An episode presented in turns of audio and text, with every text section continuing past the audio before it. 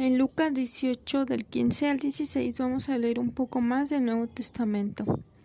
Jesús bendice a los niños. Algunas madres llevaban a sus niños pequeños para que Jesús pusiera su mano sobre sus cabezas y los bendijera.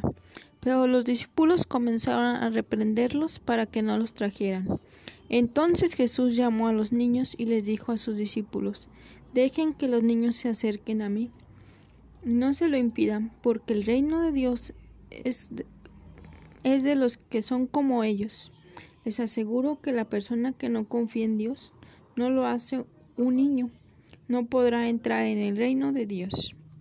Bueno, aquí nos está señalando que, que Jesús estaba en un momento en su vida donde los niños querían ir a verlo, pero los discípulos no los dejaban.